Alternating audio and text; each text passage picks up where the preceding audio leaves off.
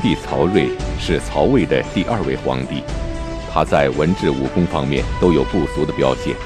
陈寿评价他沉毅断食，有军人之志概。裴松之更称赞他为一时明主。可是曹睿在位期间，曹魏国力却发生了由盛而衰的转变，这是为什么呢？有人说魏明帝虽明，但司马氏篡权。却祸始于他，这句话又从何说起呢？明帝曹睿在位期间，魏国究竟发生了怎样的波折呢？请继续收看《汉末三国》第四十集《三代祸国》。上一讲啊，咱们讲蜀汉一代名相诸葛亮鞠躬尽瘁，为了报答先帝知遇之恩，兢兢业业，一心想恢复汉室。可惜，这个天人算不如天算。当时这个魏蜀两国之间的实力啊，差距太大。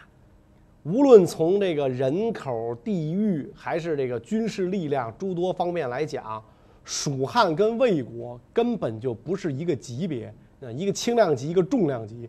所以，纵然孔明天纵奇才，也扭转不了局面。所以呢，在跟这个司马懿的对峙当中。积劳成疾，最后病逝于陕西岐山五丈原。那么诸葛亮死了，他的老对头曹魏是非常高兴的。曹魏这个时候什么样呢？诸葛亮死的时候啊，曹魏的皇帝是明帝曹睿，文帝曹丕的儿子。曹丕这个人呢不咋地，特别对于这个兄弟手足是刻薄寡恩。说历史上流传很久的七步诗就是被他逼出来的，因为咱们前面讲过，曹丕有个弟弟曹植、曹子建，才华横溢，才高八斗。当年跟这个曹丕争楚魏的时候啊，对曹丕的威胁很大，因此曹丕对此是怀恨在心。呃，有一本古书叫《世说新语》，记载了这样一个故事，说曹丕当上皇帝之后。正好呢，曹植犯了点小错，曹丕抓住了把柄，就想彻底解决掉这个肘腋之患，所以把这个曹植就抓起来了。抓起来之后，准备治罪，治罪就要往死里治啊。然后他们的娘卞太后就开口求情：“你你不能刚当上皇帝就杀你弟弟，这不合适，皇家手足相残，容易被外人啊趁虚而入。”曹丕听了母亲的话，那勉强给了曹植一个机会。你不是才高八斗吗？你不是能掰掰吗？你呀，七步之内脱口做出一首诗，否则杀无赦。于是曹植走了七步，念出那首著名的“煮豆燃豆萁，豆在釜中泣。本是同根生，相煎何太急”这首诗。咱们同一个根上生长出来的，你为什么要这么紧紧逼迫呢？这首诗让曹丕也很感动啊！再加上母亲求情，曹植这一次是幸免于难。虽然这个七步诗的故事有人说是假的，但是呢，文帝曹丕对兄弟们是真的不咋地。曹丕时代的曹姓诸王。只保有封国的空名，而没有实力。各王国只有百余名老兵作为警卫，跟都城洛阳隔绝千里。诸侯王不奉诏，不允许到京城朝见皇帝。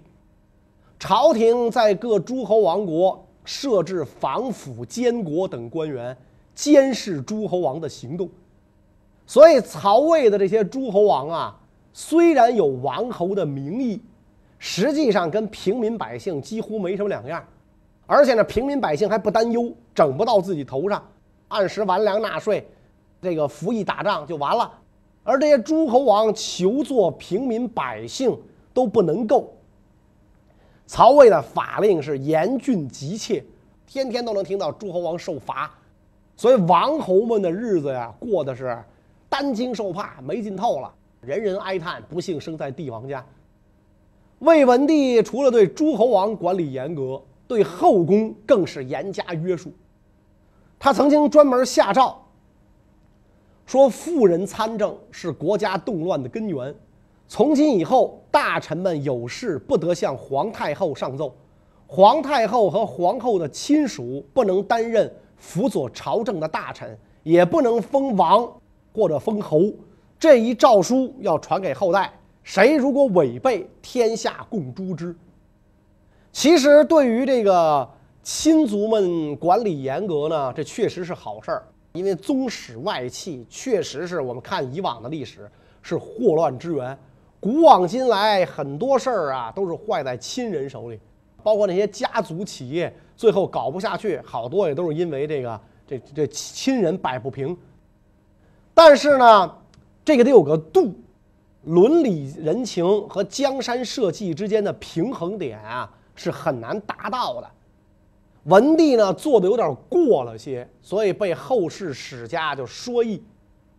公元二百二十六年夏天，文帝病重，眼瞅着这个生命要走到尽头，觉得自己要不行的时候，才立了甄夫人所生的曹睿为太子。当年征讨袁绍的时候呢，曹丕得到了袁绍的儿媳妇甄氏。这位甄氏呢，长得是绝色无比。所以呢，就被这个曹丕呢缴获为己有。甄氏给曹丕生了儿子，就是曹睿。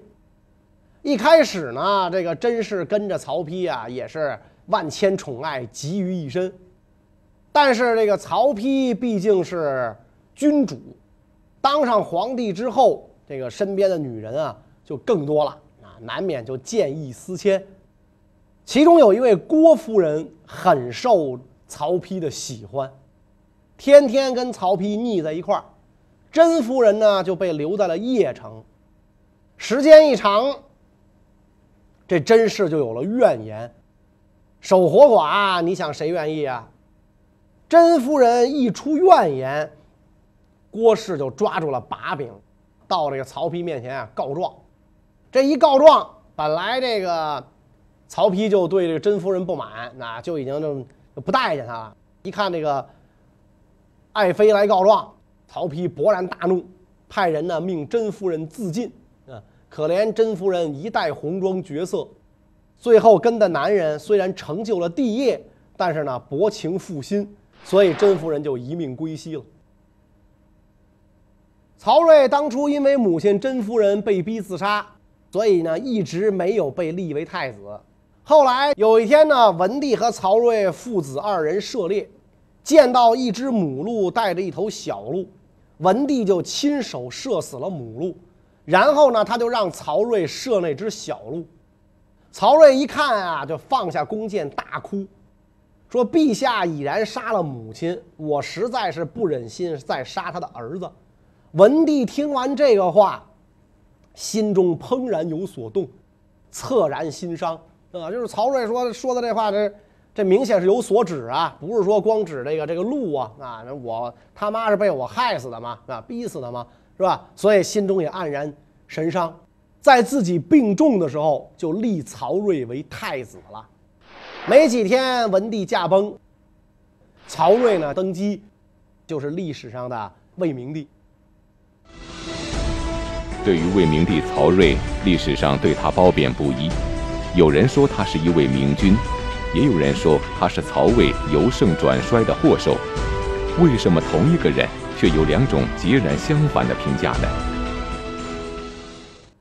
要说明帝曹睿这个人呐，才能也不错，年少登基也是位有为君主。当时三国鼎立，诸葛亮时常北征，孙权在东线呢也老搞小动作。魏明帝虽然年轻，但是知人善用，所以在他主政的时候，魏国仍然是三国中实力最强的一个。蜀汉和东吴都没占到什么便宜，包括诸葛亮六出祁山都是功败垂成，东吴在东线也没取得多大的战果，双方的这个边界线一直很稳固，而且曹睿也算是文采风流的皇帝。虽然跟爷爷、父亲、叔叔没法比，但是在皇帝里面，他就算不错的了。但是呢，曹睿做了几年皇帝之后，有点沾沾自喜、飘飘然了。喜欢上了大兴土木啊，修建了许昌宫、洛阳宫、朝阳太极殿、总章观等大的建筑。你要这个这大兴土木，就得不停的征调劳役，农桑之事几乎停顿，百姓负担沉重，怨声载道，也使得这个魏国的国力啊大大受损。因此，辅政大臣司空陈群就上书给这个皇上。说古代大禹继承了唐尧虞舜的基业，还是居住低矮的宫室，身穿粗略的衣服。何况如今正在战乱之后，人口很少，跟汉文帝、汉景帝的时候比啊，都不超过当时的一个大郡。加上边疆战事不断，将士劳累辛苦，如果出现水旱蝗灾，就会成为国家巨大的忧患。以前刘备从成都出发到白水，沿途大建居士馆所，耗费了大量的人力。太祖爷知道他这是民众疲惫，而今中原大用民力，也正是吴国西蜀所希望的。这是关系国家安危的问题啊，请陛下您要认真考虑这事儿啊，不能干啊！现在天下未定，您天天这么败家折腾，您钱多了烧的。明帝听完之后说：“帝王之业和帝王宫殿应该并行建立。消灭敌人之后，只需罢兵防守，怎么可能再大兴劳役呢？这本来就是你的职责，就跟当年萧何修未央宫一样，这修宫殿就应该你的事儿。结果你还劝阻我修。”陈群说了：“从前高祖皇帝与项羽争天下，项羽被灭。”宫室都被烧毁，所以萧何才修建武器库、粮库，这都是必须的。否则的话，粮食在露天搁着长毛，武器长锈。然而高祖还责怪萧何修建的过于华丽，而今吴蜀两国没有平定，实在不应该跟古代等同并论。你一个人，只要想满足私欲，你没有找不到托词的。更何况是帝王了，您的话金口玉言，没人敢违抗。陛下以前想要拆毁武器库，说是不可不拆毁，您就给拆了。以后呢，您打算重新设置，您又说不可不设置，您就设置。旧的一去，新的一来，这动的就是钱。如果您一定要修建，那么我也就不说啥了。臣下说话呢也没用，也不是我能改变得了的。但是我希望您能够稍加留意历史的教训。如果您能回心转意，不失为高瞻远瞩、有为的君主。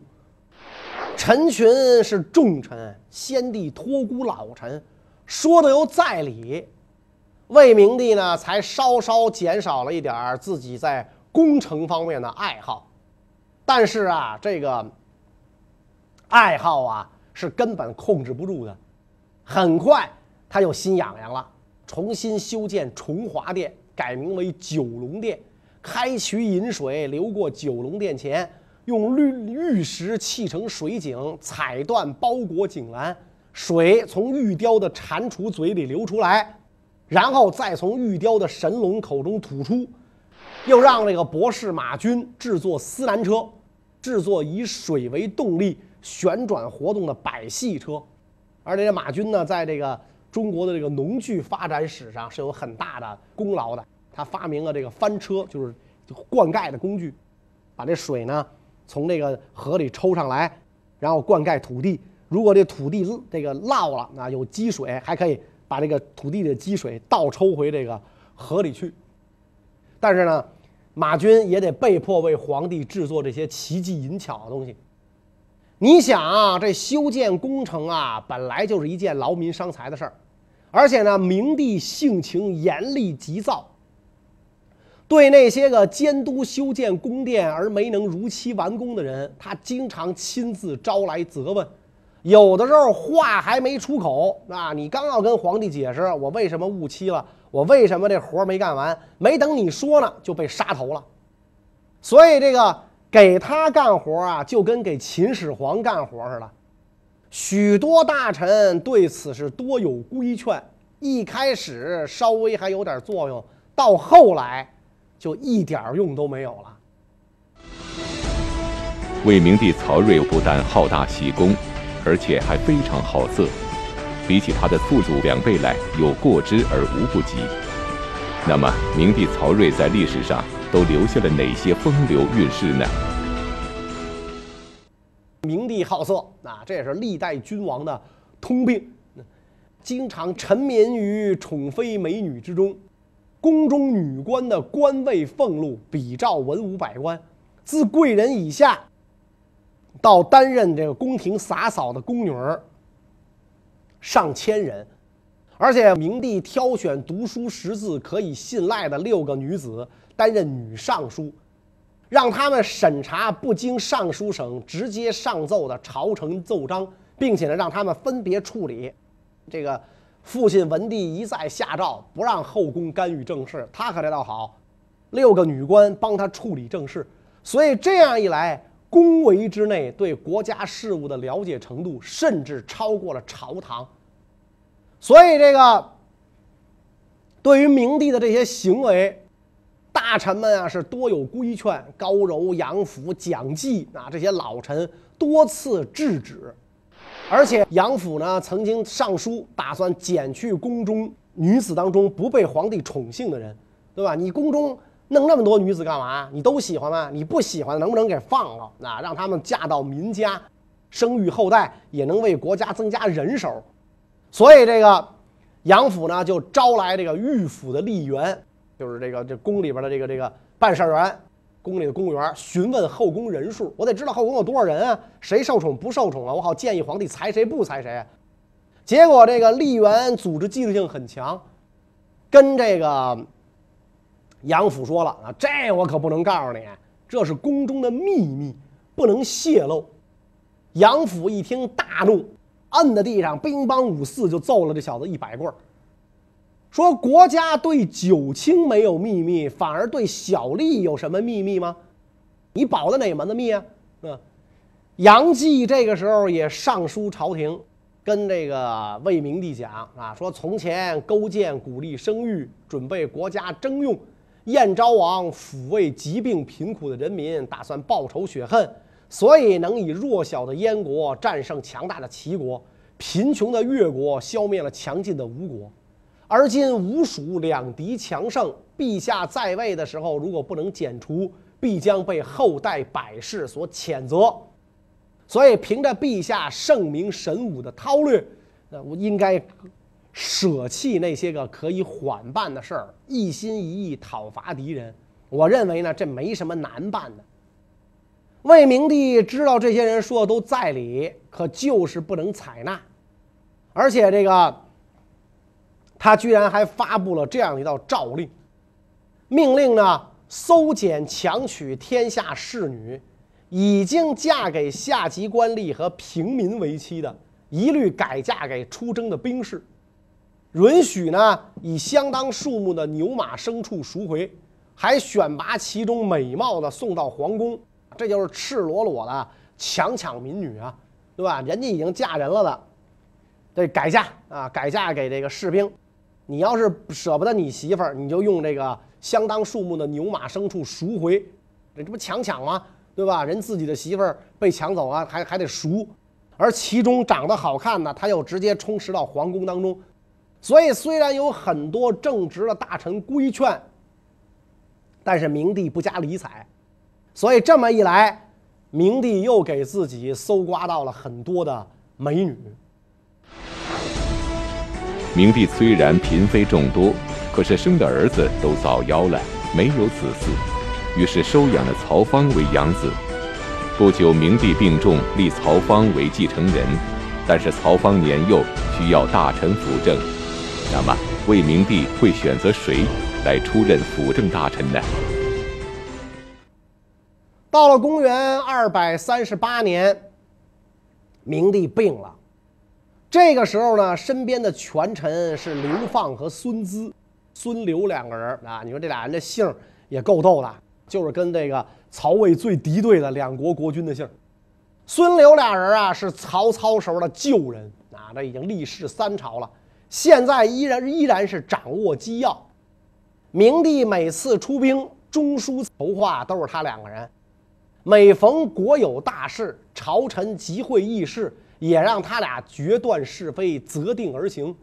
而其他的这个诸侯大臣、公卿大臣，很少有能够参与机要的。因此，很多人啊对这哥俩啊就愤愤不平。明帝这一次生病，看起来是很重，自知不愈啊，眼看自个儿啊要不行了。所以呢，就开始考虑后事了。当时呢，因为权力啊集中在这个孙刘两个人手中，明帝担心对自己的接班人不利，所以呢，就任命燕王曹宇为大将军，想让他呢跟领军将军夏侯宪、五位将军曹爽、屯骑县尉曹昭、骁骑将军秦朗共同辅政。明帝年少的时候呢，跟燕王曹宇亲近友好。所以就想把这后事啊，嘱托给这些人。由于这个流放孙资哥俩长久的掌管国家机要，很多人是心中不服。夏侯宪、曹昭更是愤愤不平。这个时候呢，他俩这个入宫接受先帝遗诏，接受先帝的这个这个顾命，恰巧殿上啊有一只鸡飞上了树。殿中有一只鸡，咵飞到树上去了。结果夏侯宪、曹昭俩人相对对视了一眼之后说：“这也太久了，看他们还能活几天，啊？”这个假装说是鸡，实际上就说的是孙刘。结果没想到隔墙有耳，这话让别人听到了，告诉了孙刘俩人。孙刘怕有后患呐。就私下想加以离间，改变明帝的托孤人选。这个明帝想任命的大将军曹宇，他的性情啊恭顺温和，对于辅政的事儿呢不是很热心啊。他自觉自己啊能力不够，所以呢坚决推辞。这么一来，明帝就让这个流放孙资啊进入自己的寝宫，就问他们。说燕王是不是不想干这个辅政的事儿啊？他是不是这个这个一推六二五啊？流放孙资就赶紧回答说：燕王自知不能承担重任，所以呢，他确实是，呃，各种推，百般推脱。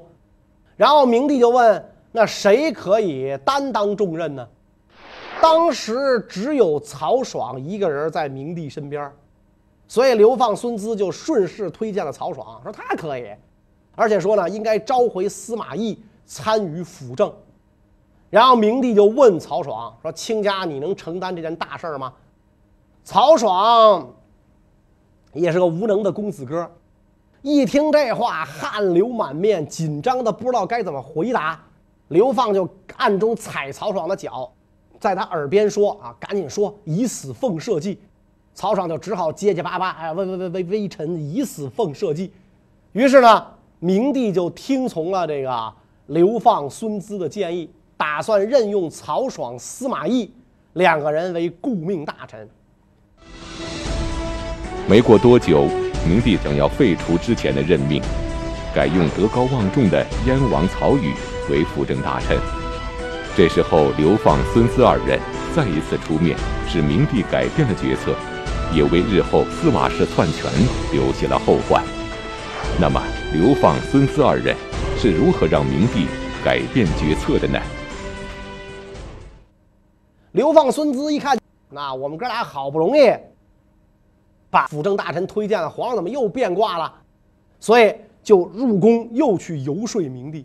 明帝这个时候其实已经是病入膏肓了，再加上一贯的信任孙刘，那耳根子又软，就听从了他们的意见。刘放还不放心，就跟皇上说：“啊，最好陛下亲自写下诏书。”明帝说：“哎呀，说我这个病势沉重，而且我累极了，我写不了。”刘放就居然上了皇帝的床，把着明帝的手，勉强写下了诏书，然后拿着诏书出宫，大声说：“有诏，免去燕王曹宇官职，不得在宫中滞留。”曹宇一听这话，流泪而出啊！估计这时候他也后悔了。然后任命曹爽为大将军，明帝知道曹爽才能不足，又任命尚书孙礼担任大将军长史，来辅佐这个曹爽啊，就做大将军的秘书长。这个时候，司马懿还在外地征战啊。明帝派人带手诏去招司马懿。一开始的时候呢，燕王曹宇替明帝筹划，认为关中事关重大，应该让司马懿走小道回长安。而司马懿这个时候已经开始往长安走了。正在此时，接到了皇帝让自己速速赶回的诏书，司马懿非常怀疑。为什么这么短的时间内，朝廷连续发出了两道内容不同的诏书呢？莫非京中有变啊？快马加鞭，急速入朝。公元二百三十九年正月，司马懿回到京师，入见明帝。明帝拉着司马懿的手说：“呀，朕把后事就托付给卿家了，你要跟曹爽一起辅佐幼主。这个。”这人呐，说死就死。阎王叫你三更死，谁能留你到五更啊？朕之所以强忍着不死，就是为了等待卿家，希望能与你相见，然后我就死而无憾了。说完之后，明帝招来齐王曹芳拜见司马懿，然后指着齐王曹芳对司马懿讲：“说他就是接班人，是我们的新皇帝，您要。”仔细看看，别看错了。然后叫齐王曹芳上前抱住司马懿的脖颈，你以后就要听他的话，他来辅佐你。司马懿叩头流泪。这一天立齐王为皇太子，然后明帝就驾崩了。所以这魏明帝啊也很短命啊，曹魏的皇帝都很短命。他爸爸在位六年，他在位呢也就是个十来年儿。是十三四年的样子，死的时候呢，也就是三十多岁。所以，对于这个魏明帝，史学家呢评价说他深沉刚毅、聪明敏捷，他能够择别官吏的这个能力，排除虚浮不实，每次发兵之出征、讨论决定大事、谋臣将相，全都佩服明帝的远大谋略。而且，魏明帝的记忆力非常强。虽然只是左右卑微的小官儿，但是只要档案记载当中有关这个人的秉性行为、事迹经历，甚至家中父兄子弟的情况，明帝是一经过目，终身不忘。就是他记忆力很强，多年不见的人一见面能叫出你名字来，你们家什么情况他都知道。所以这些事儿啊，有可能是有史家的溢美之词，但是呢，客观的说。魏明帝曹睿确实不是昏君，可惜后期沉湎美色，热衷大兴土木，消耗了国力，并且呢，临死之前在托孤问题上犹豫不决，用人不当，给国家埋下了巨大的隐患。那么曹睿死后，身为辅政大臣的司马懿又将上演什么样的故事呢？关于这个问题呢，我们下一讲再讲。谢谢大家。